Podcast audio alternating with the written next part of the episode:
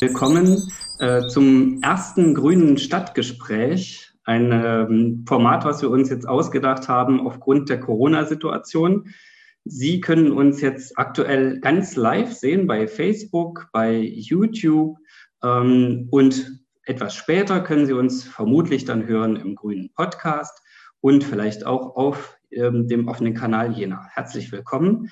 Ähm, und ganz herzlich willkommen sozusagen auch an unsere Gäste heute zum Thema Klimahaushalt. Wir haben ja in Jena gerade große Diskussionen zum Thema Haushalt. Wo wollen wir im kommenden Jahr unser Geld ausgeben? Was sind unsere Prioritäten? Wo muss man vielleicht auch einsparen, weil aufgrund der Corona-Situation und der wirtschaftlichen Situation das Geld, äh, Geld fehlt? Jeden Euro kann man nur einmal ausgeben. Und wir wollen uns heute mal damit auseinandersetzen, wie man eigentlich ähm, das Thema Klima beim Haushalt mitdenken muss, welche Fragen sich dabei ergeben und äh, wie vielleicht auch das in anderen Kommunen und bundesweit läuft. Und dazu haben wir ganz spannende Gäste eingeladen. Ich begrüße zunächst Isabel Welle. Sie ist ähm, Fraktionsmitglied in der Grünen Stadtratsfraktion, Mitglied im äh, Klimaschutz, Klimabeirat in der Stadt Jena und Ausschussvorsitzende des Werkausschusses Jen Arbeit. Herzlich willkommen an Stefan Preuß, Geschäftsführer der Jena Antriebstechnik GmbH, sozusagen eine Stimme aus der Jena Wirtschaft. Herzlich willkommen an Antonia Flach. Sie ist Vertreterin von Fridays for Future, die ja in den letzten Monaten und Jahren ähm, ja gerade ums Thema Klima sich sehr engagiert haben und ähm, auch öffentlich unterwegs waren. Ich bin ganz gespannt auf Ihre Haltung zum Klimahaushalt oder zum Haushalt der Stadt Jena. Herzlich willkommen, Jan-Philipp Rode, Referent für Umwelt, Klima und Nachhaltigkeitspolitik beim Deutschen Gewerkschaftsbund. Ähm, er wird sozusagen auch äh, den Blick mal etwas weiten und sozusagen aus, mit dem Blick von außen ähm, mal die ähm, Diskussionen deutschlandweit ein Stück weit ähm, uns wiedergeben. Herzlich willkommen, Andrea Grubert, Controllerin bei, Controllerin bei der äh, Kommunale Immobilien Jena, also dem Jena Hochbauunternehmen, das äh, vor allem ja für die Stadt Jena Gebäudesanierungen macht, aber auch Sanierungen von also Schulen, äh, Sportstätten und ähm, einigen anderen Verwaltungsgebäuden in der Stadt Jena. Und ganz herzlich willkommen Robert Pauli als Vertreter des runden Tisches für Klima und Umwelt.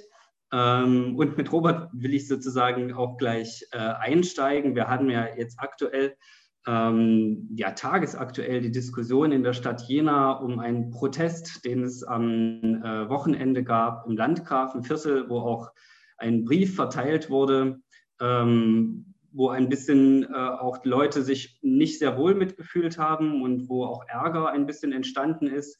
Und auf diesem Briefkopf stand, ihr, stand dein Name, Robert. Ähm, Vielleicht kannst du dazu kurz eine Stellungnahme geben, äh, weil es da ja doch äh, einige, einigen Unmut gab. Ja, Dankeschön erstmal für die Einführung. Und ähm, ja, also dieses Schreiben kursiert seit der Demonstration am Samstag unter meinem Namen, was mir erst äh, von außen mitgeteilt wurde, dass äh, da mein Name drauf geraten ist. Das ist nicht mit, in Absprache mit mir ge, äh, geschehen ist wohl dadurch zustande gekommen, dass ich für das äh, Protestbündnis, das sich gegen das Haushaltssicherungskonzept äh, im Dezember gebildet hat, äh, einst meinen Namen hergegeben habe für das Impressum der Website. Davon ist das jetzt äh, ohne Absprache mit mir auf diesem Brief gelandet, den ich äh, nicht verfasst habe, den ich so nicht unterstütze. Ich habe auch an dieser Veranstaltung nicht teilgenommen. Aufgrund dieser ähm, Begebenheiten und weil jetzt auch die Frage aufkam, wie man so Menschen wie mich hier überhaupt noch einladen kann, beim Podium. Also ich kann sagen, ich teile die Forderung dieses Bündnisses, die auch maßgeblich vom runden Tisch mit formuliert worden, mit viel Herzblut und viel Recherche. Aber ich teile viele Aktionsformen dieses Bündnisses nicht mehr und habe mich jetzt auch entschlossen, mich nicht mehr als aktiven Teil des Bündnisses zu verstehen. Das ähm, äh, freut mich auch, das hier gleich mal öffentlich kundgeben zu können. Danke für die Gelegenheit. Und falls es persönlich noch Nachfragen gibt, stehe ich gern zur Verfügung. Ansonsten denke ich, ist hier nicht der Platz dafür. Das ist nicht das Thema. Für das Bündnis kann ich und will ich, wie gesagt, äh, nicht mehr sprechen. Genau, das wollten wir zumindest kurz mal ähm, ansprechen, weil es ja doch so im Raum stand. Aber jetzt will ich auch gleich ähm, sozusagen thematisch fragen. Ähm, ein Jahr Klimanotstand. Im letzten Jahr hat ja der Stadtrat äh, den Klimanotstand ausgerufen und hat gesagt, ähm, der Klimakrise mit höchster Priorität begegnen. Ähm, Robert Pauli, wie schätzt ihr das ein beim runden Tisch für Klima und Umwelt? Äh, haben denn Klimafolgenanpassungen und das Thema Klima aktuell höchste Priorität? Und ja, aktuell höchste Priorität hat sicherlich anderes, was äh, irgendwie auch verständlich ist, aber auch vor der Corona-Krise konnten wir nicht erkennen, dass äh, ansatzweise diesem Anspruch genügt wurde. Höchste Priorität sehe anders aus und würde langsam auch mal einen strukturellen Umbau unserer Gesellschaft in Richtung Klimaneutralität erfordern. Den können wir nicht ansatzweise im ausreichenden Maß erkennen, weder im Haushalt noch in sonstigen Aktivitäten der Stadt. Da werden wir im Detail sicherlich nachher noch äh, auch drauf zu sprechen kommen. Äh, aber wenn ich jetzt auch in das Haushaltssicherungskonzept schaue, ganz aktuell, da stehen Sachen drin wie alle Maßnahmen, die schnelles Wirtschaftswachstum fördern, sind wichtiger als Maßnahmen, die das nicht tun. Da steht Klima definitiv nicht mehr im Vordergrund. Das ist ja ziemlich starke Kritik. Ähm, gleichzeitig ist natürlich allen klar, ähm, es muss Geld erwirtschaftet werden und es muss Geld reinkommen, damit Geld wieder ausgegeben werden kann. Ähm, Isabel Welle, Mitglied im Stadtrat und auch ähm, aktuell ja in den äh, Diskussionen um den Haushalt mit dabei. Wir haben ja jetzt aktuell die Diskussion Wachstum, welches Wachstum, wie sieht denn nachhaltiges Wachstum aus? Was braucht es denn da eigentlich, um eine nachhaltige Entwicklung aus Ihrer Sicht für eine Stadt Jena zu erreichen? Wie würden Sie sich da positionieren?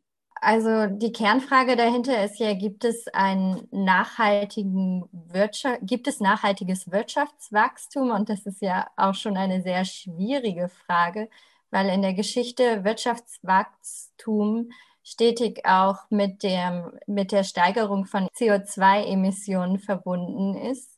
Es gibt jetzt ähm, Statistiken und Szenarien, wo man sagen kann, ja, die müssen aber auch umgesetzt werden und das ist auf kommunaler Ebene sehr schwierig. Da brauchen wir auch das Land, den Bund und die Europaebene.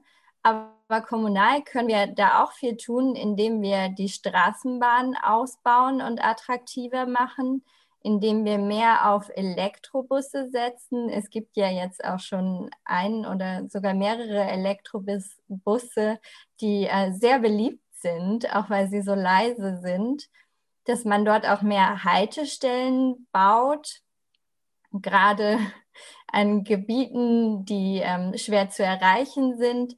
Dann natürlich ähm, die Passivbauweise, also dass man vermehrt baut mit Häusern, die energieneutral sind oder ähm, sogar mehr Energie produzieren, als sie brauchen. Und was getan werden müsste, wäre, dass die Stadtwerke mehr in erneuerbare Energien investiert. Das wäre zum Beispiel durch Solaranlagen in der Stadt möglich oder vermehrt auf Erdwärme setzen oder und ein Punkt, der noch ganz wichtig wäre, ist ähm, das Weg von Erdgas und hin zum Wärmestrom. Und auf jeden Fall sollte man nicht weitere Straßen und Parkplätze bauen. Das war ja ein sehr breiter Aufschlag. viele, viele verschiedene Themen, äh, sowohl jetzt äh, schon von Robert Pauli als auch von Isabel Welle. Ich will mal den Ball äh, Richtung Jan Rode spielen. Ähm, Bundesebene, ähm, das ist ja sicherlich eine Herausforderung, die viele Kommunen angeht ähm, sowohl diese Investitionsleistungen zu bringen, zu sagen, Investitionen in den Nahverkehr, wie wir es gerade gehört haben, andere Gebäudeinvestitionen. Jetzt wird aber natürlich auch immer gesagt, zum, zu der Klimakrise oder zu Klimamaßnahmen gehören auch soziale Maßnahmen dazu. Was ist das Ihrer Meinung nach? Und äh, vor welchen Herausforderungen steht da eigentlich, äh, verstehen die Kommunen, die Länder und natürlich auch der Bund? Das ist natürlich eine sehr breite Frage, die ich äh, in der Kürze der Zeit wahrscheinlich auch nicht in der Gänze beantworten kann, wenn man sie überhaupt äh, in Gänze beantworten kann. Äh, muss erstmal dazu sagen, ich habe natürlich äh, nochmal eine ganz andere Brille. Wir, DGB in Berlin, die auf Bundesebene haben natürlich äh, äh, nochmal einen anderen Zugang zu diesem Thema Klimapolitik und diskutieren ihn auch anders, als er in Regionen diskutiert wird in den Kommunen. Nichtsdestotrotz ist es natürlich äh, ein Zusammenhang, der unmittelbar besteht, dass man nicht losgelöst voneinander diskutieren kann. Aber sozusagen, um hier Erwartungsmanagement zu betreiben, ähm, sozusagen mein Themengebiet eher die bundespolitische Ebene. Äh, nichtsdestotrotz ist das eine, eine dankbare Frage, ähm, die uns als Gewerkschaften zentral begleitet. Nicht erst seit äh, Beginn des Jahres, schon auch schon lange davor, diese ganze Frage von, wie wollen wir eigentlich Strukturwandel gestalten, was sind Strukturwandeltreiber. Ähm, und wir sehen, dass diese Debatte äh, enorm an Fahrt aufgenommen hat. Das kommt nicht nur von äh, der klimapolitischen Dimension, sondern wir stehen vor Herausforderungen, die die Digitalisierung betrifft, die Globalisierung, Demografie spielt eine Rolle. Ähm, das alles darf man, äh, glaube ich, nicht losgelöst voneinander diskutieren, sondern gehört unmittelbar zusammen. Und gleichzeitig sind wir aber aktuell in einer Situation, äh, wo die Pandemie nochmal deutlich gemacht hat, äh, quasi wie ein Brennglas gewirkt hat, äh, wo denn die offenen Flanken sind. Ja, und äh, den Punkt hatten Sie ja angesprochen, die Frage auch von sozialer Ausgestaltung, auch die Frage von Daseinsvorsorge. Und ich glaube, das ist ganz, ganz zentral, äh, ähm, was uns die Pandemie lehrt, ist, dass es halt äh, äh, funktionierende, gut ausgestattete Behörden braucht. Wir brauchen ein flächendeckendes Gesundheitssystem. System. Äh, die Frage auch nach äh, finanziell und vor allem technisch gut ausgestatteten Schulen ähm, stellt sich. Äh, unmittelbar damit auch die Frage der digitalen Infrastruktur. das lässt sich gar nicht losgelöst von der Transformation diskutieren. Deswegen gehören diese Aspekte unmittelbar auch zusammen. Wir haben uns im Rahmen auch, weil es jetzt schon angesprochen wurde, im Rahmen der Wirtschaftsstabilisierungsmaßnahmen aufgrund der Pandemie auch dafür ausgesprochen, dass alles, was wir jetzt tun, auch der Transformation dienlich sein soll, beziehungsweise zumindest nicht konterkarierend wirken, weil das natürlich auch eine Chance sein kann, in der wir uns aktuell befinden, äh, nämlich die Weichen zu stellen äh, Richtung Treibhausgasneutralität.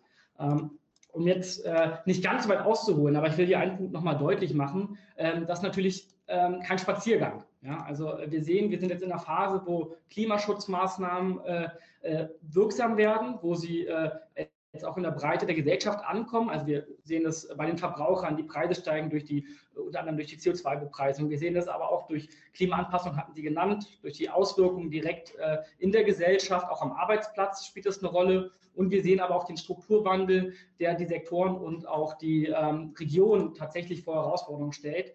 Und ähm, das führt an vielen Stellen auch zu Unsicherheit.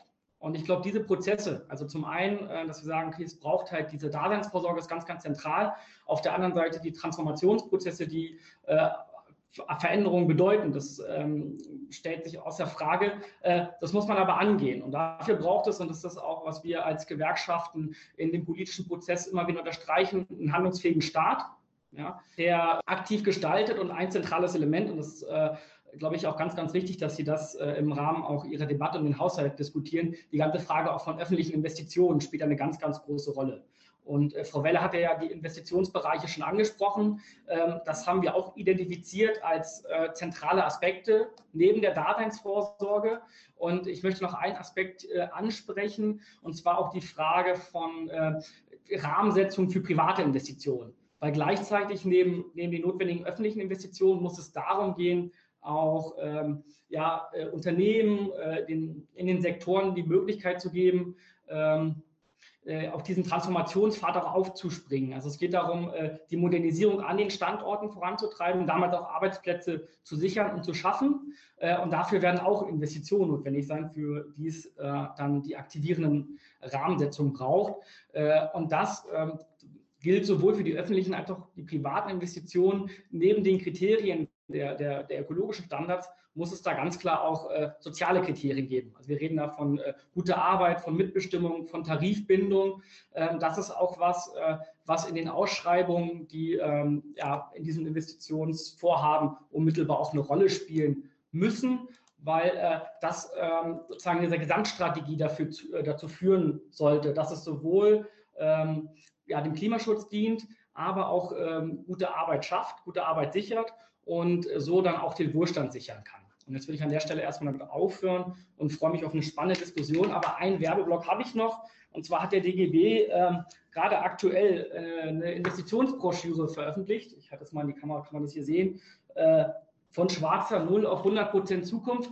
Äh, das kann ich jedem äh, und jeder nur ans Herzen legen. Äh, da haben wir die Investitionsbedarfe sagen mit der Bundesbrille auch nochmal beziffert. Da sprechen wir auch die Problematik an von finanzschwachen Kommunen, also die ganze Frage auch von, wie wir mit ähm, den Disparitäten, strukturschwachen Regionen umgehen, ist, glaube ich, ganz, ganz zentral. Und genau, dieser Broschüre haben wir da viele gute Vorschläge gemacht. Das habe ich jetzt so ein bisschen verstanden als ähm, die Fürrede die Klimaveränderung oder die Klimakrise als die Überschrift für eine Modernisierung zu begreifen. Und das, äh, da will ich mal ganz konkret nachfragen bei äh, Stefan Preuß, Unternehmer in Jena. Digitalisierung, Globalisierung, Corona und dann natürlich noch die Herausforderung der Klimakrise. Geht das? Und äh, wie sind denn sozusagen aus Ihrer Sicht jetzt die Bedingungen aktuell in Jena, um äh, zu investieren, um auch privat zu investieren? Und ähm, wie ist vielleicht gerade auch die Stimmungslage?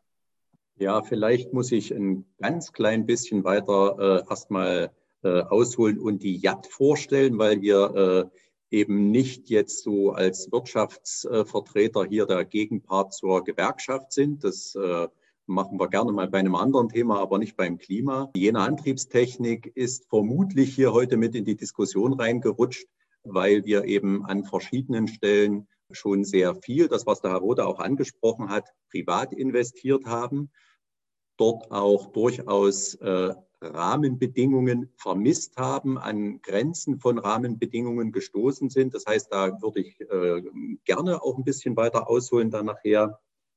Das Thema Ausgaben für Klima, äh, also Ausgaben sind natürlich erstmal immer lästig egal jetzt ob äh, für ein Unternehmen, für Privatleute oder auch äh, für, die, für die öffentliche Hand. Sie lassen sich natürlich in jeder Situation, auch jetzt äh, unter den Corona-Bedingungen, immer ein bisschen besser erklären oder ein bisschen besser aushalten, äh, wenn man sie nicht nur irgendwie rechnerisch, sondern auch emotional so ein bisschen nachvollziehen kann oder zumindest äh, erfährt, wofür diese Ausgaben entstanden sind. Oder noch besser, wenn das Kosten sind, die sich ein bisschen in die Zukunft richten, also eben wenn es eine Investition ist und man einen konkreten oder relevanten Nutzen äh, für die noch selber erlebbare Zukunft darin sieht.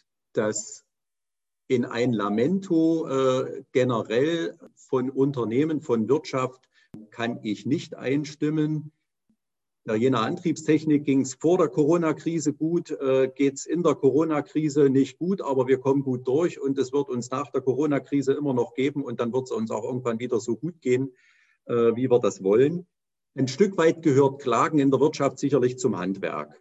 Aber ich glaube, dass es gar nicht um das, äh, bei, den, bei den meisten Klagen von Unternehmern gar nicht so sehr darum geht, ob man etwas mehr oder etwas weniger für irgendeine Maßnahme bezahlen muss, sondern es geht eigentlich mehr darum, aus meiner Sicht, dass man eigentlich von etwas überzeugt werden möchte, dass man von etwas begeistert sein möchte und nicht einfach nur zu irgendetwas gezwungen wird. Also das, äh, was der Herr Rode gesagt hat, ein Rahmen für Privatinvestitionen äh, halte ich da für unglaublich sinnvoll. Und letztendlich sollte dieser Rahmen auch berücksichtigen, dass die Unternehmen, ob, ob wir jetzt nur auf Jena schauen oder auch auf äh, größere Gebiete, dass die Unternehmen halt so unterschiedlich und vielfältig sind, wie es Gottes Natur letztendlich auch ist. Und das kann man halt nie einfach nur so nach Schema F durchverwalten. Also ich glaube, dass äh, alle Bemühungen äh, Politik, äh, von der Politik oder der Verwaltung um angemessene und wirksame Regeln zum Klimaschutz immer fehlgehen, wenn sie Kreativität und Begeisterungsfähigkeit der aktiv Handelnden irgendwie einschränken äh, oder, oder außer Acht lassen. Und da sind die Kosten äh, eigentlich die Größe, die am ehesten noch äh, kalkulierbar ist und wo man als Unternehmer auch am ehesten mit zurechtkommt.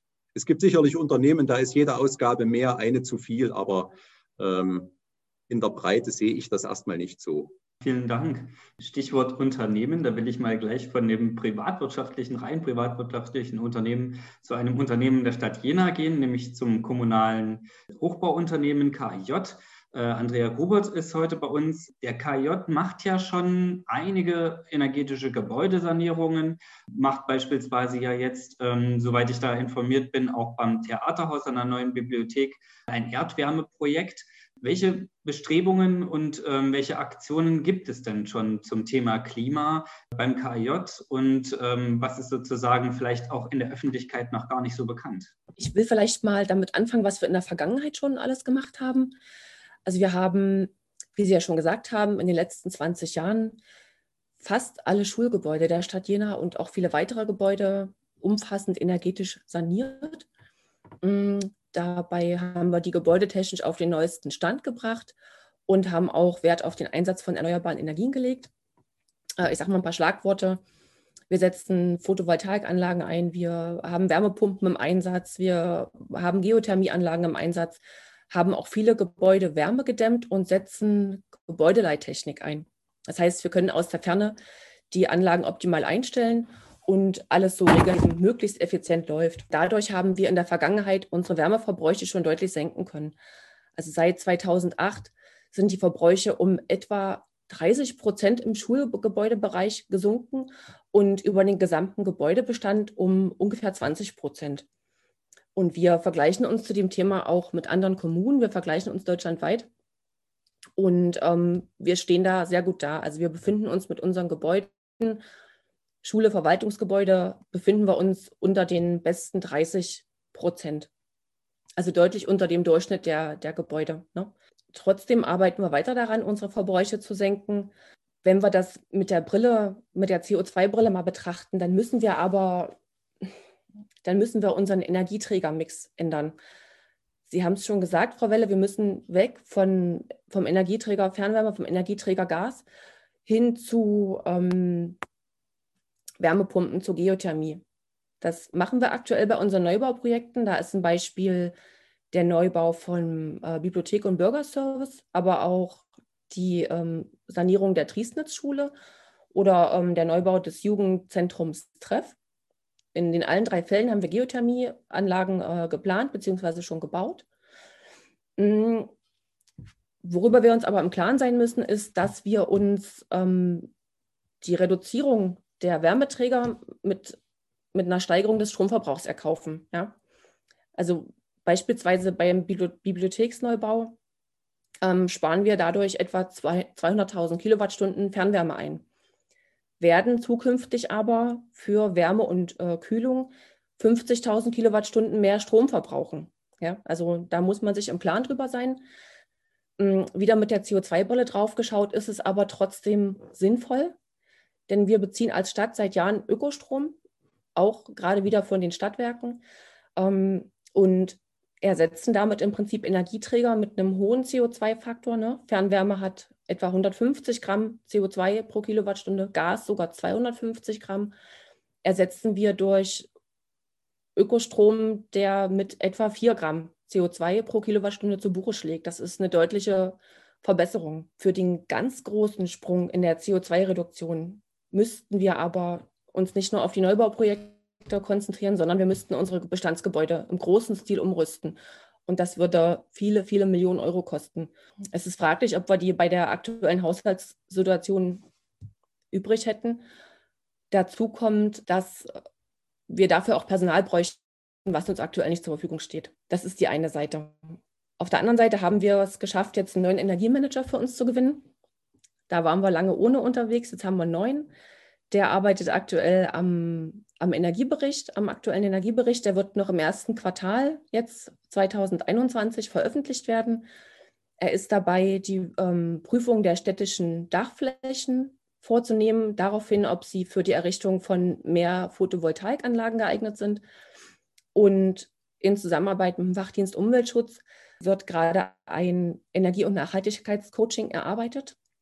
Ähm, was, was die Nutzenden mit ins Boot holen soll, in Schulen, in Kitas und in Verwaltungsgebäuden, weil aus unseren Gebäuden im, im Wärmebereich jetzt, wo wir es eben schon effizient haben, mit technischen Mitteln und der aktuellen finanziellen Ausstattung nicht mehr so viel mehr herauszuholen ist, sodass wir eben auf Zusammenarbeit mit den Nutzenden setzen müssen. Die sind ganz wichtig. Und ansonsten haben wir noch ganz viele andere, ganz viele andere Sachen im laufenden Betrieb, die wir machen, wer da mehr wissen will, der kann sich gerne den neuen, äh, den neuen Energiebericht dann anschauen. Auch als kleiner Werbeblock von KIJ. Vielen da Dank. wird dann sehr viel Interessantes drin zu finden sein. Vielen Dank in diesen, in diesen Einblick. Das ist ja sicherlich doch nicht alles ähm, so in der Öffentlichkeit immer gleich sichtbar. Ähm, genauso wie man unter einer Straße immer nicht gleich sieht, was da so im Untergrund passiert, sieht man natürlich bei einer Schule von außen auch immer nicht gleich, was da an Gebäudetechnik so drin steckt. Jetzt will ich die ähm, Einführungs- ähm, und Eröffnungsrunde abschließen mit Antonia Flach.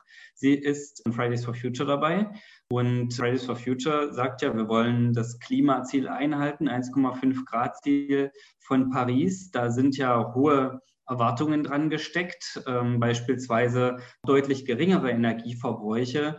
Und wie sind denn jetzt, ähm, wie ist Ihre Haltung aktuell zu dem Entwurf, ähm, zum Reagieren sozusagen auch der Stadtpolitik in der Corona-Krise mit dem Thema Klima? Ist Klima jetzt ein bisschen untergegangen oder kann man Ihrer Meinung nach von einem Klimahaushalt sprechen? Ich würde mal noch mal kurz Fridays for Future vorstellen.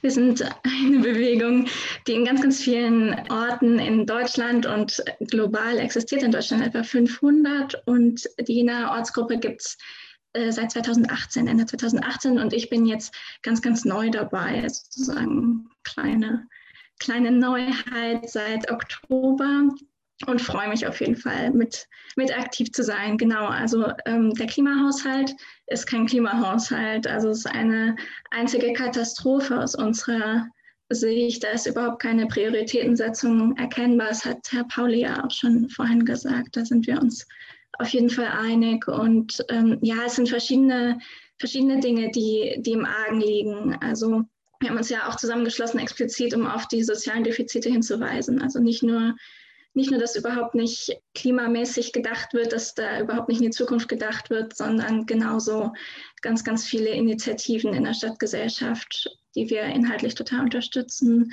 die wir total toll finden, die drehen jetzt am Rad, weil sie einfach die, die Finanzierung gekürzt bekommen und nicht unterstützt werden. Man sagt, das kann man sich nur leisten, wenn, wenn wir einen, einen Haushalt haben, wenn unsere, unsere Wirtschaft wächst. Und das ist einfach ein total falsches, total falscher Ansatz. Wir möchten ein gutes Überleben. Wir wollen ein Überleben für, für die Menschen im globalen Süden, für uns, für unsere Kinder.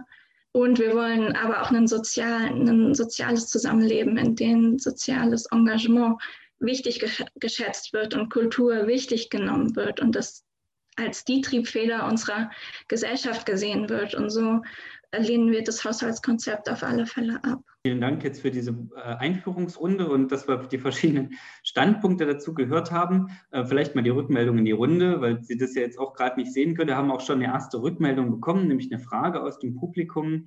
Wie ist denn das mit der Schuldenbremse? Das ist ja sowohl auf Bundesebene als auch in der Stadt natürlich ein Thema. Jetzt sind wir in der Krise, sowohl Corona als auch ähm, die Investitionen in, äh, in Klimamaßnahmen sind an sich eine sehr gute Begründung. Jetzt vielleicht auch auf Schuldenbasis Investitionen zu tätigen. Ich will mal ähm, an Herrn Rode geben. Gibt es diese Diskussion denn in verschiedenen Ebenen? Also von Bundesebene hören wir das ja auch, beispielsweise heute, zumindest vom Leiter des Bundeskanzleramtes, der ja auch gesagt hat, wir müssen ähm, über die Schulden sprechen. Und ich würde dann natürlich auch gerne nochmal äh, in die Stadt äh, zurückspiegeln, mal schauen, wer sich da vielleicht meldet, um dazu ähm, nochmal eine Stellungnahme abzugeben. Ja, das ist ein ganz zentraler Punkt, äh, den wir nicht nur äh, jetzt im Rahmen der Corona-Krise diskutiert haben, sondern auch schon davor, äh, dass äh, die Schuldenbremse äh, eine Zukunftsbremse ist tatsächlich. Also die Sachen, die wir jetzt anschieben müssten, um die Weichen zu stellen, ähm, äh, das bedeutet ganz viele Investitionen in vielen Bereichen und größtenteils auch öffentliche Investitionen, die dafür notwendig sind. Und ich glaube, man muss hier ähm, äh, auch mit dem Begriff nochmal äh, anders umgehen. Und zwar geht es gar nicht darum, Schulden zu machen, sondern Investitionen in die Zukunft zu tätigen, die sich dann in der, in der Zukunft ja auch auszahlen werden, wenn wir äh, zum einen unsere Treibhausgase reduziert haben, zum anderen aber auch einen, äh, einen generellen Wachstum oder einen volkswirtschaftlichen Fortschritt uns daraus versprechen können, wenn wir zum Beispiel flächendeckendes Internet haben, wenn wir ähm, ja, eine nachhaltige Versorgung haben, wenn wir ein ausgebautes äh, Mobilitätsnetz haben, etc. Also es sind ja alles Punkte, die nicht nur äh, für den Einzelnen gut sind, sondern sich auch volkswirtschaftlich positiv auswirken lassen. Und äh, deswegen ist es absolut richtig, darüber nachzudenken, die Schuldenbremse abzuschaffen. Wir haben uns äh, dafür eingesetzt, die Schuldenbremse zu ersetzen durch äh, eine, ähm, wie es ursprünglich auch mal war eine goldene Regel, und zwar, dass es darum gehen muss, Investitionen anzustoßen. Und die Vorhaben quasi daran beziffert werden, dass sie äh, auch investive Maßnahmen auslösen. Da will ich vielleicht mal die Nachfrage stellen. Sie haben ja vorhin gesagt, das ist natürlich auch, auch die Klimafrage ist eine Gerechtigkeitsfrage. Wo und wann wird investiert? Das ist natürlich auch eine Frage der unterschiedlichen Milieus, der unterschiedlichen Stadtteile. Heute eine Klimainvestition oder eine Klimafolgeninvestition in einem Stadtteil zu machen, heißt natürlich gleichzeitig, parallel nicht das Geld haben, sie vielleicht woanders tätigen zu können. Und natürlich äh, bedeutet Schulden aufnehmen auch, dass äh, dann Generationen nach uns diese Schulden dann wieder zurückzahlen müssen. Passt das sozusagen zusammen? Genau, das ist ja die Idee dieser goldenen Regel. Also wenn eine Investition, die wir heute, heute tätigen, einen größeren, eine größere Rendite in der Zukunft verspricht, dann äh, finanziert sie sich ja von selbst. Das heißt, die Investition ist alle Male sinnvoll, äh, mit oder ohne Schuldenbremse. Und dann kommen wir auch nicht in diese Konflikte, dass wir sagen müssen, wir können in diesen einen Bereich investieren und dafür den anderen Bereich brach liegen lassen, weil äh, diese, ich glaube, die Diskussion steht auch nicht gut, wenn wir äh, Sachen gegeneinander ausspielen, äh, die äh, beides sinnvoll sind. Also sowohl die Daseinsvorsorge auf der einen Seite, ich, äh, das hatte ich ja versucht auch in meinem Eingangsstatement klarzumachen, und gleichzeitig aber die Herausforderungen, die wir durch die Transformation haben. Sie haben natürlich recht äh, mit dem Argument, dass wir das Geld nur einmal ausgeben können. Aber wenn wir uns jetzt ähm, limitieren durch die Schuldenbremse zum Beispiel, dann führt uns ja genau das in diese Engpässe. Und äh, deswegen muss es darum gehen, jetzt das Geld in die Hand zu nehmen. Zumal das, und äh, dann sind wir auch bei dieser Generationenfrage, ja viele Investitionen, die ja langfristig angelegt sind, ja auch dann erst äh, äh wirksam werden und dann der nächsten Generation erst zugutekommen. Also auch da äh, sozusagen baut man ja vor. Und ökonomisch gesprochen sind das Investitionen in den Kapitalstock die äh, sich dann genau, späteren Generationen auch erst äh, die, die Lorbeeren davon ernten können. Jetzt habe ich Isabel Welle gesehen und Robert Pauli hatte sich, glaube ich, auch dazu gemeldet. Ich würde mal Isabel zunächst erstmal Wort geben. Ich kann dem, was Herr Rode sagt, nur zustimmen. Und auch ähm, Frau Flach und Herr Pauli haben ja nochmal betont, wie wichtig diese Klimainvestitionen sind.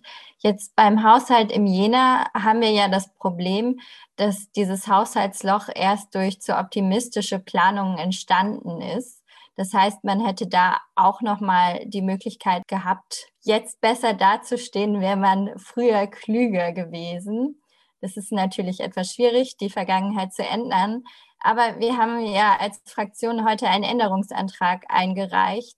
Und in dem schlagen wir Gegenfinanzierungsmaßnahmen vor, sodass wir vielleicht auch drumherum kommen, ja, die Schuldenbremse im Stadtrat zu lockern, indem das Geld in Kultur und Soziale stecken und dafür die Ausgaben im Straßenbereich und anderen, die einfach nicht zukunftsgewandt sind, verringern. Ansonsten, also diese Möglichkeit sollte man erstmal ausschöpfen, gucken, ob man anders investieren kann, ob man woanders sparen kann. Und wenn das nicht der Fall sein sollte, würde ich Herrn Rode folgen. Jetzt will ich mal, Robert Pauli, wenn das jetzt sozusagen nicht nochmal eine ganz konträre Meinung dazu ist, würde ich gern äh, dieses, äh, diese Aussage mal gern nochmal rübergeben äh, zu Stefan Preuß, weil natürlich ja auch die Frage der Rahmenbedingungen, die wir vorhin angesprochen haben, eine ganz, ganz maßgebliche für die, für die wirtschaftliche Entwicklung auch ist. Eine Stadt muss ja sozusagen, ja, mobil sein können. Da braucht es auch äh, Breitbandversorgung, da braucht es ähm, entsprechende Infrastruktur, was ähm, Gas und Wasser und ähnliche Medien angeht. Ist das in Gefahr? Sehen Sie da ähm, vielleicht auch unter den vielen Investitionen, die an Jena aktuell ja geplant sind? Ich denke da an Zeiss, ich denke beispielsweise aber auch an die Universität, die ja hier investieren. Ist Jena kurz davor, unterkritische Infrastruktur zu haben? Persönlich habe ich vermutlich noch nicht mal alle Straßen benutzt, die es in Jena schon jetzt gibt. Also wozu braucht man noch mehr? Wenn ich an meine 160 Mitarbeiter denke, die aus ganz Thüringen äh, zu uns kommen und teilweise auch darüber hinaus, dann sieht das schon anders aus. Wenn ich äh, mir unsere Warenströme angucke, ohne die wir äh, keine, keinen Umsatz machen können, dann bin ich froh über die Nähe zu zwei Autobahnen. Dann bin ich auch froh, dass wir in Jena einen lokalen Logistikdienstleister haben, der sicherlich für die Stadt und die Umwelt nicht der attraktivste Betrieb ist, der aber für Mittelständler wie die Jena Antriebstechnik ein unglaublicher Standortvorteil ist, wenn ich äh, sage, okay, ich mag nicht so viele LKWs auf der Straße haben, dann erkaufe ich mir das mit Lagerbeständen. Ich bin kein großer Freund von Just in Time. Wie kann ich das machen mit Lagerbeständen? Ich habe ein, ein äh, Wirtschaftsstandort in der Stadt. Ich kann hier nichts lagern. Ich muss also irgendwo anders was lagern. Irgendwo irgendeine, äh, ich will nicht sagen, irgendein Tod muss man sterben, man muss nicht gleich sterben, aber man muss halt äh, letztendlich die Wirtschaft dort auch am Leben erhalten. Und ein, ein flexibler Individual- und Güterverkehr ist unglaublich wichtig. Dem ist auch nicht beizukommen durch äh, sehr intelligente Planungen. Das sieht man jetzt spätestens am Brexit. Da ist, da ist relativ wenig überraschend passiert und was dort jetzt alles hängen bleibt und was das für Auswirkungen auf die Wirtschaft hat, das werden wir in den nächsten äh, Monaten und Jahren erleben. Und äh, wenn Jena wirtschaftlich wachsen soll, dann brauchen wir, brauchen wir neue Gewerbegebiete und dann brauchen wir auch neue Straßen. Das funktioniert nicht ohne, weil ich kann meine Waren, ich fahre sehr gerne Fahrrad, fahre auch selber Elektroauto, da kriege ich aber unsere Waren nicht bewegt wenn ich sage, wir brauchen äh, dann, wenn ich mehr Wirtschaft habe, auch mehr Gewerbegebiet, dann ist auch meine Frage, ob das Verdichten und Nachverdichten, äh, was ja in Jena da sehr, naja, vielleicht ein Stück weit notwendig ist durch die Tallage, aber ob das eben dann eher Fluch oder eher Segen ist. Mhm. Äh, ich habe auch noch, ähm, also zum, zum Thema äh, Schulden, die Jena Antriebstechnik hat äh, ja in den, in den letzten paar Jahren sehr intensiv investiert im Neubau und dort auch sehr deutlich äh, mehr investiert, als notwendig gewesen wäre für einen reinen Funktionsbau. Wir haben hier jetzt ein Gebäude hingestellt, was, wenn dann unsere PV-Anlage noch äh, da ist, durchaus an manchen Tagen mehr Energie erzeugt, als es selber verbraucht. Und genau die Tage, Frau Welle, sind mein Problem. Genau mit dieser, mit dieser Energie, die wir zu viel haben, habe ich ein Problem. Mit der Energie, die ich kaufen kann, die muss ich nur bezahlen. Die Energie, die ich zu viel habe, mit der habe ich das Problem. Das heißt, es ist dort auch an vielen Stellen auch für Wirtschaft, für Unternehmen nicht ein Problem der Kosten, sondern ein Problem der Rahmenbedingungen. Äh, ich hatte unglaublich viele Probleme für die Art und Weise, wie wir hier bauen. Äh, mit, mit Flachdachbewässerung, mit, mit Erdwärmeheizung und wir beziehen unseren Strom für unsere Erdwärmeheizung komplett aus unserer eigenen PV-Anlage dann, solange die Sonne scheint, äh, mit Elektrofahrzeugen, mit einem eigenen Badeteich, mit einer Kleintierhaltung, mit Bienen auf dem Dach. Ich hatte die größten Probleme, das in der Verwaltung zu erklären, weil das in kein Klischee reinpasst. Alles ähm, kein Problem des Geldes. Sicherlich ähm, ist da auch ganz viel gerade in der Realisierung und in der Umsetzung dann auch eine Frage, ähm, wie man da einen Weg finden kann. Jetzt haben wir ja so ein bisschen die Schwarz- und die Weiß-Position gehört, ähm, beziehungsweise wirkte es so jetzt in der Diskussion. Ich glaube, insgesamt ähm, steht ja jetzt äh, auch nicht im Stadtrat zur Debatte, gar nicht mehr zu investieren. Aber auch der runde Tisch für Klima und Umwelt, äh, Robert Pauli, fordert ja, weniger Investitionen, ähm, die Gelder eher in Kultur, Soziales, Bildung auszugeben. Ist denn sozusagen diese Kritik ähm, oder diese Angst berechtigt, äh, wenn man jetzt sagt, naja, gar kein Straßenbau mehr, äh, wir wollen ja nicht zurück ins Mittelalter? Ja, was den Straßenbau betrifft, ähm, finde ich, stehen wir gerade vielleicht auch von einem Systemwechsel, den manche noch nicht verstanden haben. Wenn wir Klimaschutz ernst nehmen, wenn wir das, was der IPCC sagt, ernst nehmen, dann müssen wir innerhalb kürzester Zeit runter von allen möglichen Emissionen.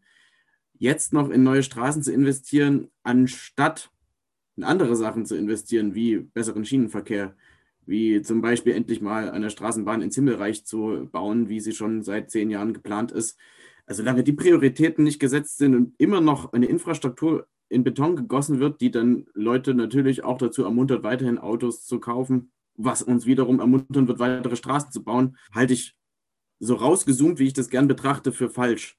Natürlich ist das im Einzelfall jetzt auch, wenn es um eine Osttangente geht, wenn es um die Verlängerung der Wiesenstraße geht, waren gestern in der SPD-Fraktionssitzung äh, und dass der Herr Vize als Ortsteilbürgermeister von Jena Nord da Bauchschmerzen hat, die, die Verlängerung der Wiesenstraße nicht äh, mitzutragen, weil sie natürlich vor Ort für die Menschen, die er vertritt, eine große Entlastung sind, vollstes Verständnis. Und da ist auch gerade der runde Tisch natürlich immer diskussionsbereit.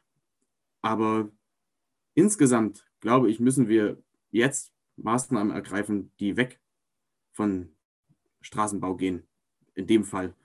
Und Investition heißt ja nicht, dass man in Straßen investieren muss, sondern es gibt auch andere Möglichkeiten, Infrastruktur zu schaffen. Haben wir ja heute niemanden von KSJ hier, sondern nur von KIJ, Frau Grubert. Ähm, wir haben ja vorhin schon darüber gesprochen, das Verhältnis von Klimainvestitionen steigt natürlich auch zum, zum Gesamtbudget. Sind denn diese Klimainvestitionen, wenn sie dann durchgeführt werden, eigentlich am Ende ein Verlustgeschäft oder rechnet sich das dann sozusagen auf? Sparen wir so viel Energie ein, dass wir die Kosten, die diese Umrüstungen eigentlich verursachen, am Ende auch wieder decken können? Naja, ich habe ja vorhin gesagt, dass wir durch die Investitionen, die wir in den vergangenen 20 Jahren in Gebäudetechnik und in Wärmedämmung gesteckt haben, ähm, uns geholfen haben, unsere Wärmeverbräuche um 30 Prozent zu senken. Insgesamt kann man sagen, dass das, dass das Geld, was wir dadurch, das Geld, was wir dadurch gespart haben und uns geholfen hat, also durch die gesunkenen Mengen, ja, hat uns geholfen, die Preissteigerung der Energieträger, die in den letzten Jahren aufgetreten sind, abzufangen, sodass wir immer noch auf einem ähnlichen Niveau sind wie vor ein paar Jahren in absoluten Kosten betrachtet. Und wenn wir den Anteil der Klimaanpassungsmaßnahmen an unseren Gebäudebau- und Sanierungskosten sehen, sind die tatsächlich eher gering. Ja? Ich mache mal zwei kleine Beispiele. Der ähm, Neubau der Gemeinschaftsschule in wenigen Jena, der hat was über 20 Millionen Euro gekostet. Und ähm, der Anteil für Wärmedämmung, für Photovoltaikanlage, für Gebäudeleittechnik, der lag so bei 6 Prozent, vielleicht dann nochmal 7 Prozent für Lüftung und Kühlung. Das ist gar nicht so viel und das hilft uns trotzdem, Verbräuche einzusparen. Ähnliche Verhältnisse sind es bei der Sanierung des Ernst-Abbe-Gymnasiums vor ein paar Jahren. Also Wärmedämmung, GLT, um die 5% Anteil. Und auch die, ähm, die Erdwärmefelder jetzt am, am Theaterplatz für die Wärmeversorgung des äh, Bibliotheksneubaus. Der ganze Bau, der kostet über 30 Millionen Euro und Wärmepumpen und Geothermieanlage wird um die 600.000 Euro kosten. Das ist nicht viel. Ja, und das hilft tatsächlich einzusparen. Aber wir müssen uns auch im Klaren darüber sein, ein Gebäude kostet nicht nur Energie, ein Gebäude kostet auch Bausubstanz, es, es verbraucht Ressourcen durch seinen Bau, es verbraucht Ressourcen durch den Einsatz von Technik. Es muss gereinigt werden, die technischen Anlagen müssen gewartet werden und das über den gesamten Gebäudelebenszyklus hinweg. Und man muss sich das vor Augen halten. Jeder Quadratmeter, der nicht gebaut wird, spart am meisten. So viel würde ich mal dazu sagen. Also Investitionen in Klimaanpassungsmaßnahmen lohnen sich. Man muss sich aber darüber Gedanken machen, ob man wirklich alles bauen möchte oder muss oder sollte was man sich wünscht. Jetzt sind wir ja ein bisschen sozusagen in dem Zwiespalt, was wir sagen auf der einen Seite, das ist möglich, wir sparen damit. Ähm, das ist sicherlich auch eine Maßnahme, um, ja, äh, wenn man sowieso eine, eine Sanierung macht, ähm, auch ein Gebäude neu baut, wo man das mitdenken muss. Und auf der anderen Seite haben wir die Forderungen vom runden Tisch und auch von Fridays for Future, die sagen, das reicht nicht aus. Eigentlich kommen wir damit natürlich den Klimazielen nicht so viel näher, wie das eigentlich sein müsste. Beispielsweise haben wir im letzten Herbst eine Debatte darum gehabt, autofreie Innenstadt, wo man gesagt hat, ja, wir wollen ja eigentlich weg vom Autoverkehr und wir wollen mehr Lebensqualität, wir wollen vielleicht auch eine bessere, eine bessere Umgebung zum Einkaufen in der Innenstadt. Und das ist ja auch eine Debatte, die sehr, sehr viel in Deutschland aktuell geführt wird, die in verschiedenen Kommunen stattfindet und die ein ziemlich großes Reibungspotenzial hat, ähm, und natürlich auch eine große Veränderung bedarf. Ähm, ich will mal nochmal an Jan Rode geben. Stehen wir vor der Deindustrialisierung, wenn wir sowas machen? Oder ist das vielleicht äh, der große Wunschtraum, der aber gar nicht umsetzbar ist? Ähm, klammern wir da einfach viele Leute vielleicht sogar aus äh, der Gesellschaft? Wie äh, sehen Sie diese Diskussion? Also ich glaube jetzt äh, nicht, dass die autofreie Innenstadt in Jena zur Deindustrialisierung äh, der Bundesrepublik führen wird.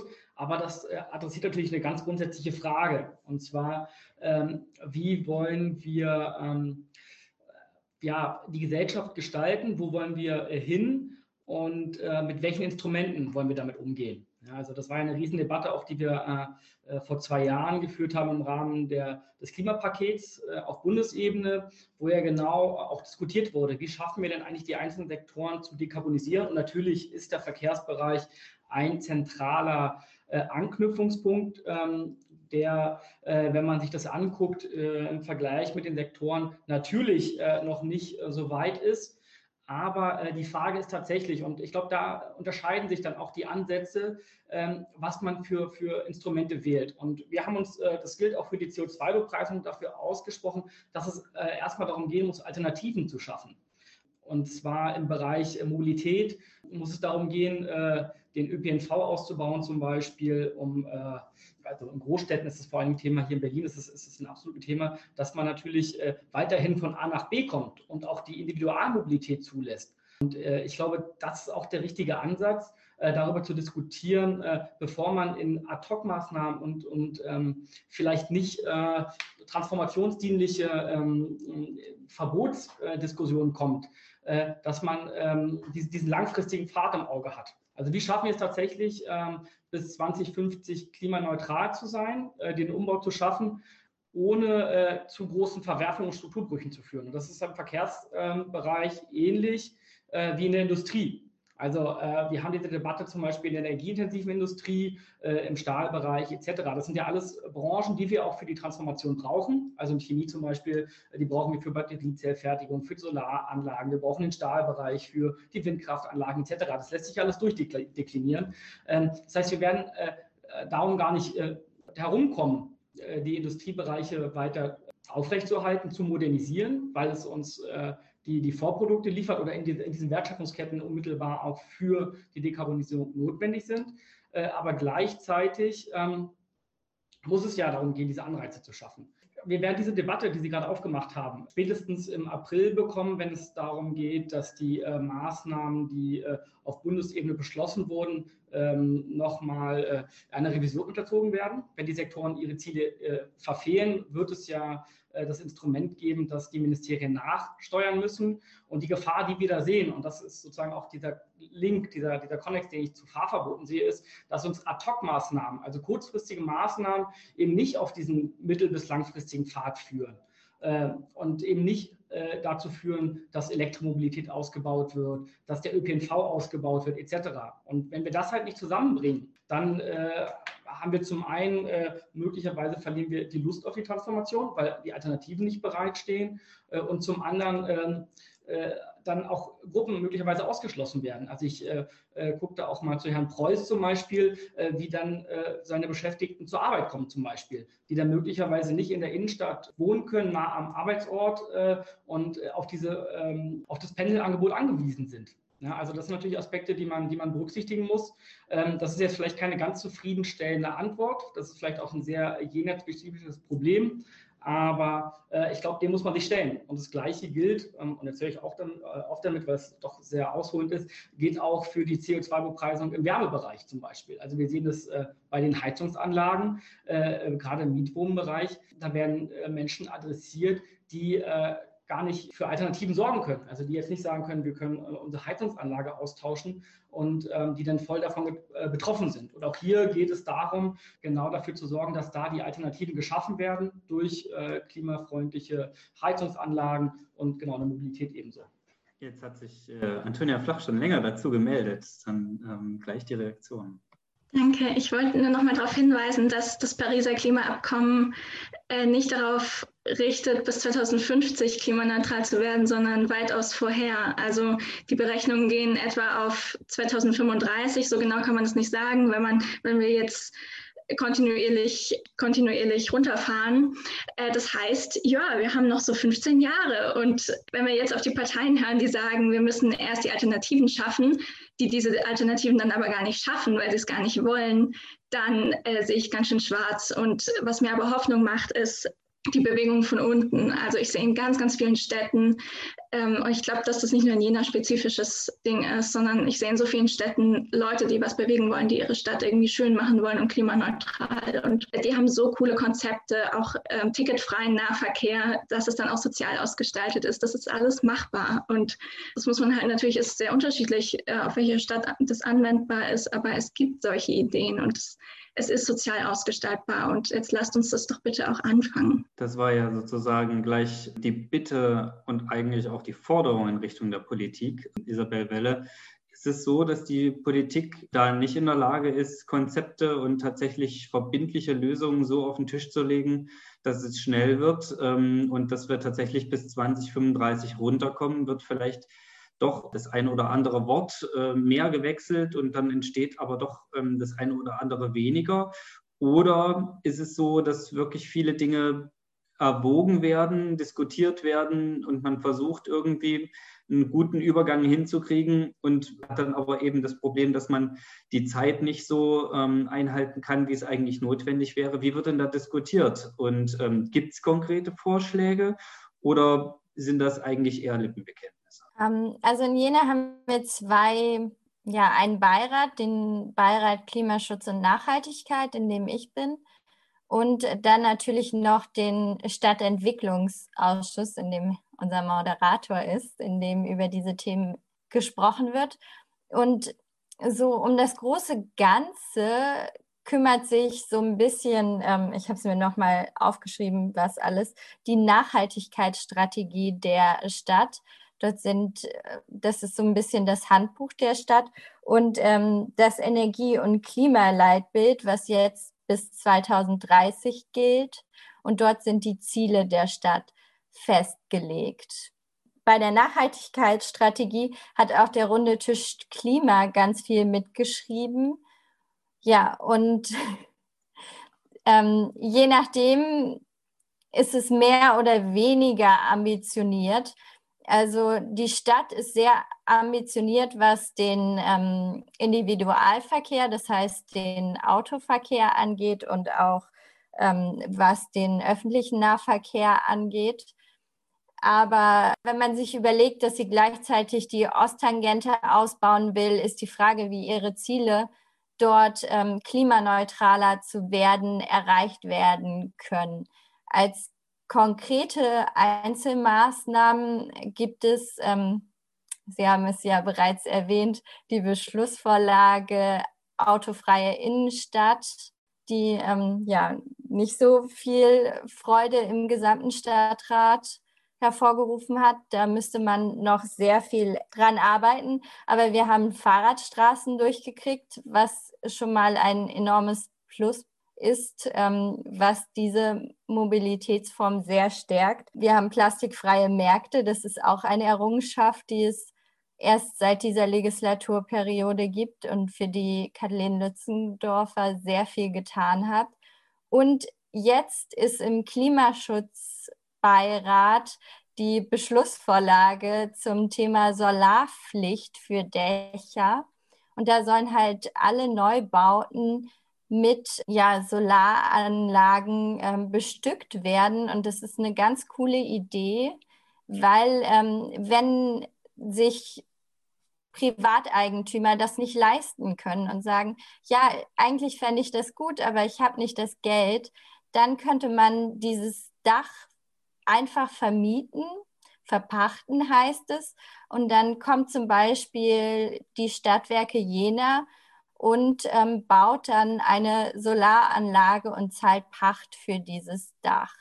Ja, und da wird gerade im ähm, Klimaschutzbeirat ähm, dran diskutiert. Also vielleicht kann Herr Pauli da auch mehr zu berichten. Die Vorlage kommt ja vom runden Tisch.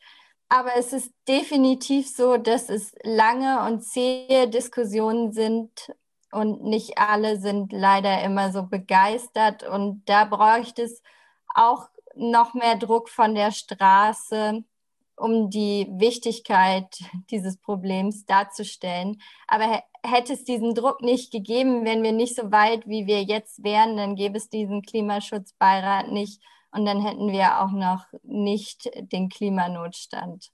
Jetzt heißen ja die Gespräche grüne Stadtgespräche, aber ich will natürlich gern auch eine überparteiliche Moderation äh, machen. Deswegen sozusagen die Rückfrage in Richtung auch der grünen Stadtratsfraktion. Wird das denn ausreichen? Kriegt die Stadt die Kurve oder kriegt die Stadt die Kurve eher nicht, was die Politik angeht? Ja, also wir haben dazu ja einen Änderungsantrag geschrieben und wir hoffen, dass die Stadt mit diesem Änderungsantrag die Kurve kriegt, indem wir nachhaltiger investieren und uns überlegen, worein wir investieren. Aber im Moment würde ich sagen, wenn wir sehr, sehr optimistisch sind, kriegt die Stadt die Kurve. Jetzt haben wir eine Zuschauerfrage, die etwa in dieses Thema auch hineinpasst. Äh, und zwar von Anne. Und Anne fragt, die Stadt hat sich vorgenommen, die Emissionen im Verkehr bis 2030 um 50 Prozent zu reduzieren. Sollte die Planung zur Osttangente nicht angesichts der ökologischen und ökonomischen Kosten beerdigt werden? Ich frage jetzt mal nicht in die grüne Stadtratsfraktion, weil ich äh, auch den Änderungsantrag kenne.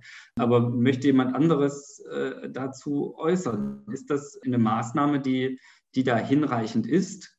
Oder müssten wir eigentlich woanders ansetzen, um zu sagen, wir werden Klimagerechtigkeit und einen Klimahaushalt hinstellen? Ich will es mal so offen ähm, sozusagen reinformulieren, wenn jemand sagt, möchte darauf reagieren. Ansonsten würde ich sozusagen ähm, eigentlich gerne nochmal auf die äh, Frage der, der öffentlichen Hand zurückkommen und die Frage der Konzepte. Also ähm, wir hatten ja vorhin darüber diskutiert, ob das jetzt alles eher kleinere Stückwerksarbeit ist ähm, oder ob die öffentliche Hand wirklich schon diese ganzen Konzepte ähm, langsam dabei ist auszuarbeiten. Haben wir das Signal erkannt, auch ähm, weitergehend hat die Wirtschaft das Signal erkannt. Ähm, wenn man so sich äh, verschiedene ähm, ja, Medien anschaut, kann man sich ja schon die Frage stellen, bei Automobilzulieferern oder auch bei ja, anderen Wirtschaftszweigen, gibt es da ein Umdenken? Ich will mal vielleicht noch ein Beispiel bringen. Ich wurde angesprochen zu der Frage, Nachhaltigkeitszertifizierung von Betrieben. Das ist natürlich eine Grundlage, ähm, um auch ähm, investitionsfähig zu sein, um Gelder einwerben zu können. Ist das aktuell eine Sache, mit der sich die Wirtschaft sehr stark auseinandersetzt oder ist das eine Sache, die so mit als nice to have passiert, aber am Ende doch nicht hohe Priorität hat, Stefan Preuß? Da kann ich natürlich nicht für die gesamte Wirtschaft sprechen, auch nicht für die gesamte Jenaer Wirtschaft, sondern nur für mein Unternehmen. Wir haben seit einigen Jahren ein eigenes Umweltmanagement mit einer Vollzeitkraft, der sich da auch zu 100 Prozent drum kümmert, der für uns die, ja, die Kriterien der äh, Nachhaltigkeit von den 17 Nachhaltigkeitszielen der Vereinten Nationen ableitet. Warum wir uns da jetzt nicht an der Stadt orientieren, weiß ich nicht. Wir haben es halt ein bisschen höher aufgehängt. Die hatten vielleicht einfach die schöneren Icons in ihren Veröffentlichungen, weiß ich nicht. Ansonsten gibt es bei der Jena Antriebstechnik durchaus verschiedene Initiativen. Wir haben seit drei oder vier Jahren für jeden unserer Mitarbeiter, der das haben möchte, ein Jobticket. Das heißt, äh, jemand, der im Jena Nahverkehr unterwegs ist, für den kostet die Monatskarte 10 Euro.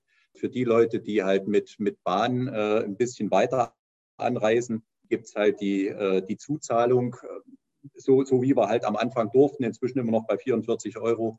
Das ist dann natürlich ähm, ja, Eigenanteil abhängig von der Fahrstrecke und leider Gottes auch von, den, äh, von dem unmöglichen Schnitt der verschiedenen Verkehrsverbünde. Also nach Norden kommt man relativ weit, nach Ost, nach Westen auch, nach Süden nur bis Orlamünde.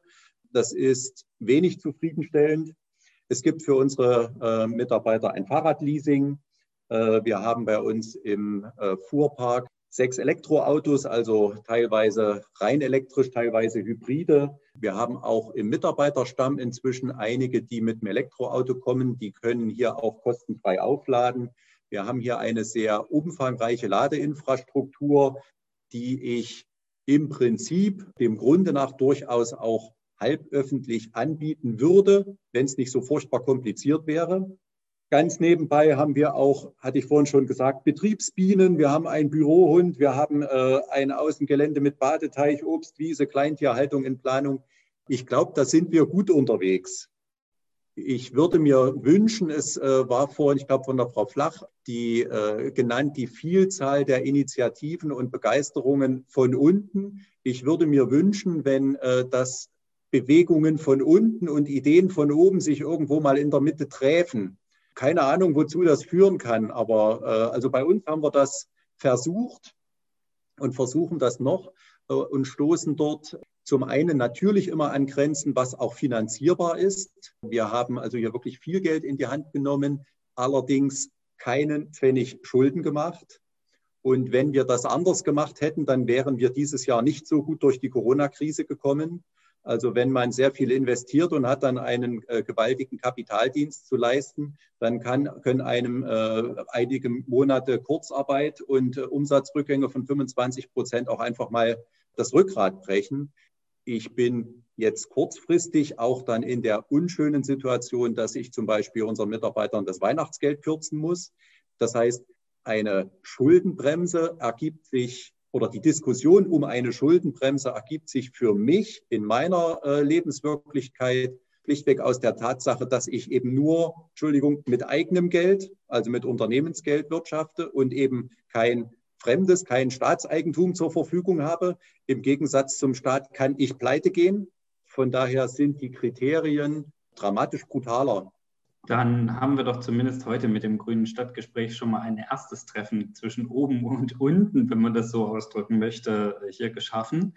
Und ähm, wir wollen natürlich auch gerne die Fragen aus dem Netz beantworten. Äh, Tommy uns geschrieben und hat ähm, nochmal die Bitte an die Stadtpolitik ähm, formuliert. Die Tarife für hybrides ähm, Elektro-Unterwegssein in Jena sind zu hoch. Er sagt, ähm, er bezahlt mehr, wenn er mit Strom fährt, als wenn er äh, den Verbrennungsmotor in seinem Auto anschaltet.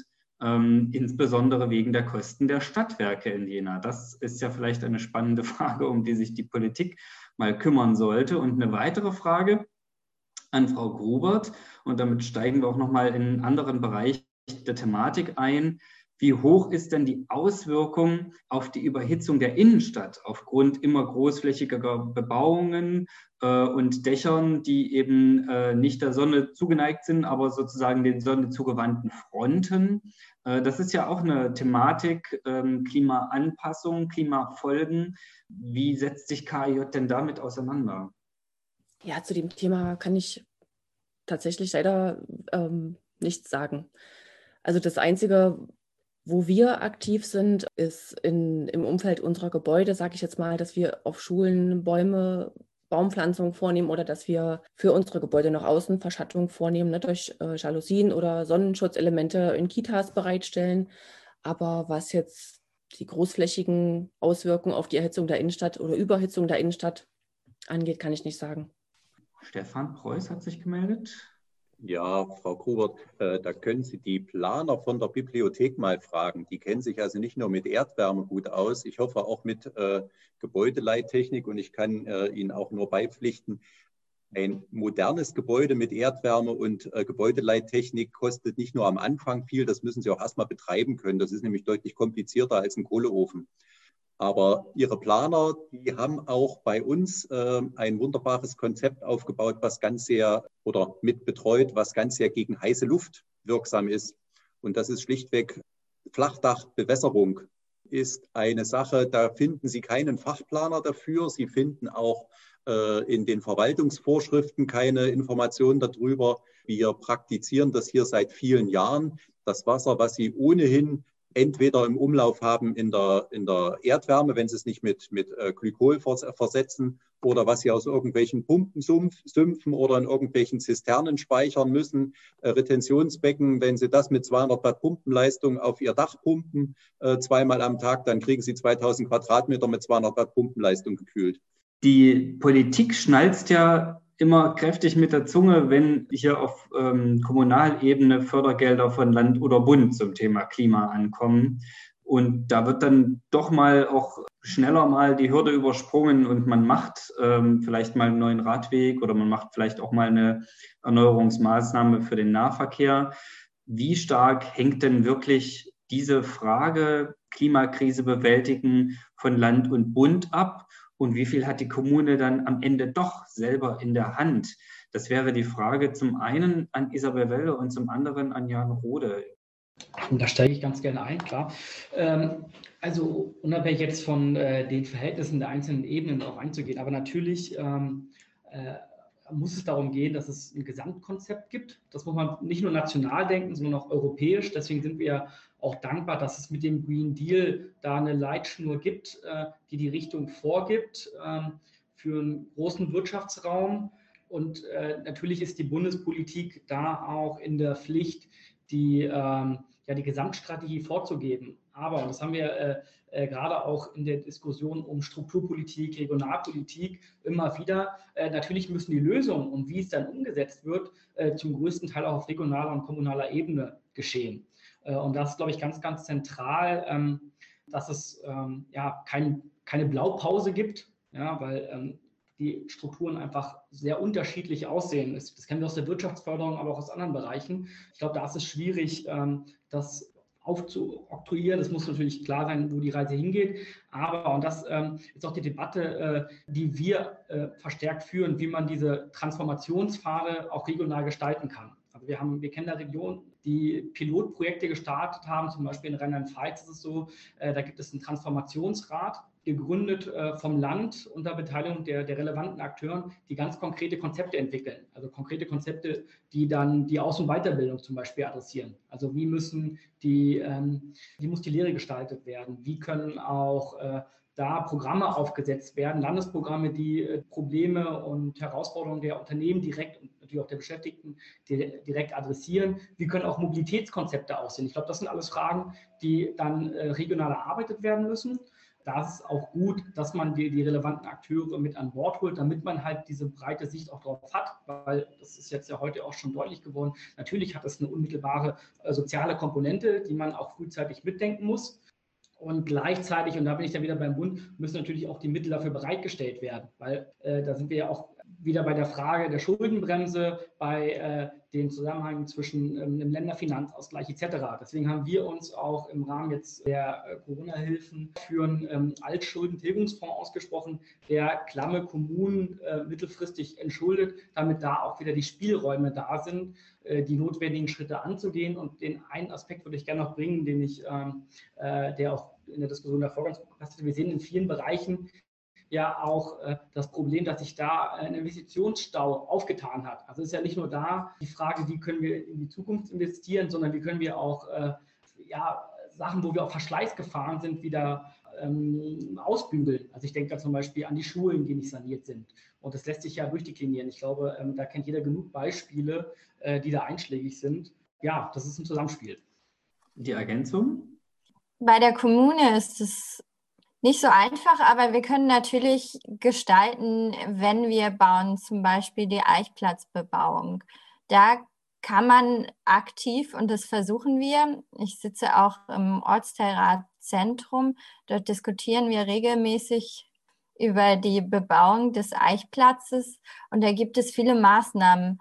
Man kann ähm, Wasserspiele haben, man kann ähm, äh, Freiluftschneisen haben. Man achtet darauf, dass man ähm, ja nicht verdichtet, dass ähm, das Wasser ablaufen kann.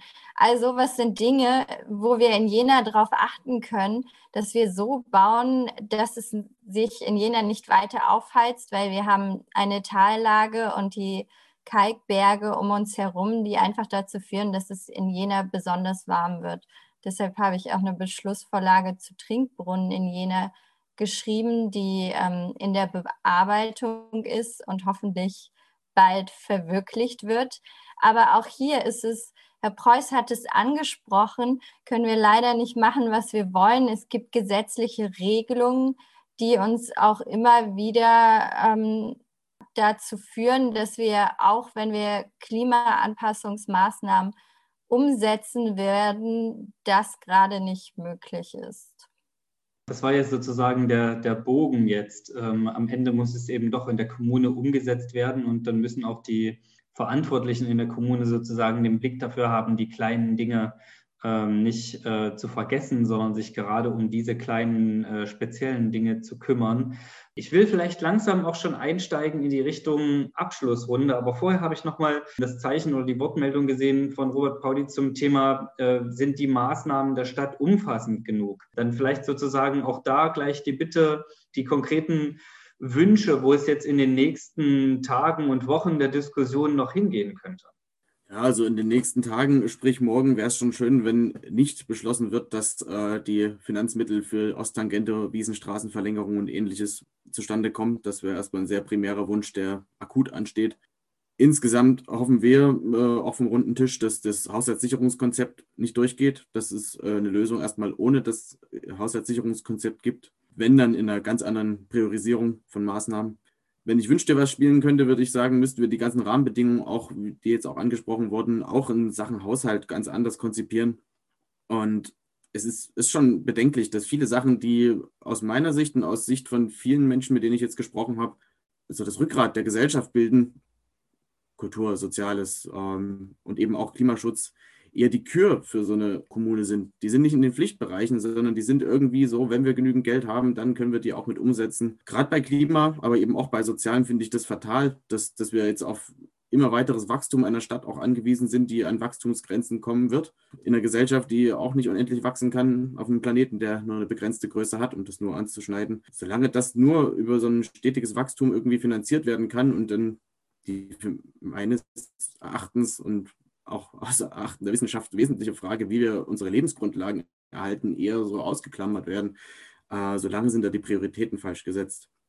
Was die Maßnahmenpakete, die bereits beschlossen sind oder in Richtung Beschluss gehen, betrifft, die global nachhaltige Kommune wurde zum Beispiel angesprochen. Da weiß ich ein bisschen mehr, weil ich da in die Steuerungsgruppe über den runden Tisch mit reingekommen bin.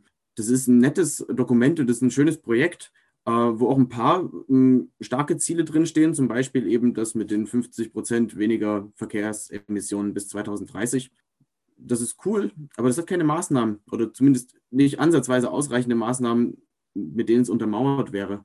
Und da ist ganz großer Handlungsbedarf, dass ähm, endlich konkret gesagt wird, wo wirklich eingespart werden kann und das dann auch angegangen werden kann. Mir fehlt, und da bin ich auch nicht allein, auch ein Zieldatum für Klimaneutralität in unserer Kommune. Das ist ähm, in vielen anderen Städten im Zusammenhang mit dem Klimanotstand beschlossen worden. In Jena gibt es das nicht. Ich glaube, ich kann auch verraten, dass sich da langsam auch aus äh, der Bevölkerung äh, Initiativen gründen, die vielleicht eben äh, die Mittel der Demokratie ausschöpfen wollen. Es gibt ja auch die Möglichkeit eines äh, Bürgerinnenentscheids. Der ADFC wird einen Ratentscheid machen wollen dieses Jahr. Es wird wahrscheinlich auch einen Klimaentscheid geben, wo eben genau sowas gefordert wird. Weil wir der Hoffnung sind, dass die äh, Bevölkerung auch in dieser Stadt schon weiter ist als vielleicht die Stadtpolitik, die sie gewählt haben.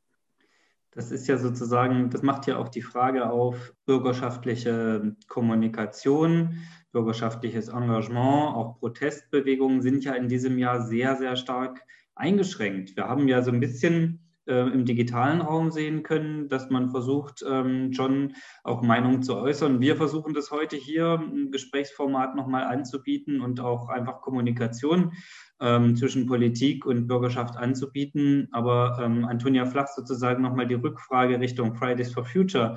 Wie läuft das denn sozusagen aktuell bei euch? Ihr wart ja in den letzten Jahren, bei Ihnen, Verzeihung, Sie waren in den letzten Jahren sehr aktiv, viele, viele Leute auf der Straße, viele Leute unterwegs. Ist das aktuell immer noch so, dass diese Leute sozusagen zwar zu Hause, aber aktiv sind? Oder ist es schon eine Herausforderung, auch ähm, so eine Bewegung unter Corona aktiv zu halten? Also es ist auf jeden Fall eine Herausforderung, weil wir das natürlich super genossen haben, diese, diese großen Streiks und, und diese Massen an, an Menschen und auch SchülerInnen in, in Jena zum Beispiel, sind wir voll gut dabei, würde ich sagen. Also so, es hat sich so ein großes kleines, großes, wie auch immer, Kernteam gebildet und ähm, wir sind aktiv, aber wir sind sozusagen nicht in der Masse sichtbar, wie das jetzt zum Beispiel 2019 war. Ähm, aber wir arbeiten weiter und in, in Jena selbst, fand ich, haben wir doch irgendwie ganz schön viel machen können, auch in den letzten Monaten. Wir haben ähm, zwar jetzt ein wöchentliches Plenum immer online, und treffen uns nicht in Präsenz und machen auch keine großen Demos. Aber kleine Sachen haben wir jetzt schon umgesetzt in der letzten Zeit. Wir hatten sogar ein Klimacamp und kleinere Proteste, zum Beispiel zum Erhalt des Dannenröder im November, glaube ich. Und das heißt, also wir nutzen halt, dass wir weit, des Weiteren die Versammlungsfreiheit gewährt ist in kleinem Maße, aber sind natürlich, ähm, nehmen die Lage auch ernst und sind da weiterhin immer am Überlegen, wenn wir, wenn wir was planen. Im März steht auch wieder ein äh, Global Strike an müssen wir uns überlegen, wie wir das umsetzen. Aber ich sehe in Jena ganz, ganz viel Engagement und ganz viele Menschen, die sich da, ja, die da ihr Herzblut reinstecken. Jetzt möchte ich sozusagen die letzte Runde drehen, was die, was die Fragen aus dem Internet angeht. Und zwar nochmal eine ganz konkrete Frage an Jan Rode. Wir haben ja über äh, Wachstum gesprochen, auch die Notwendigkeit, Wachstumsinvestitionen, Zukunftsinvestitionen äh, zu leisten. Und Wolfgang fragt, wie sieht denn der DGB die ständigen Lohnsteigerungen im Verhältnis zu diesem Wachstum?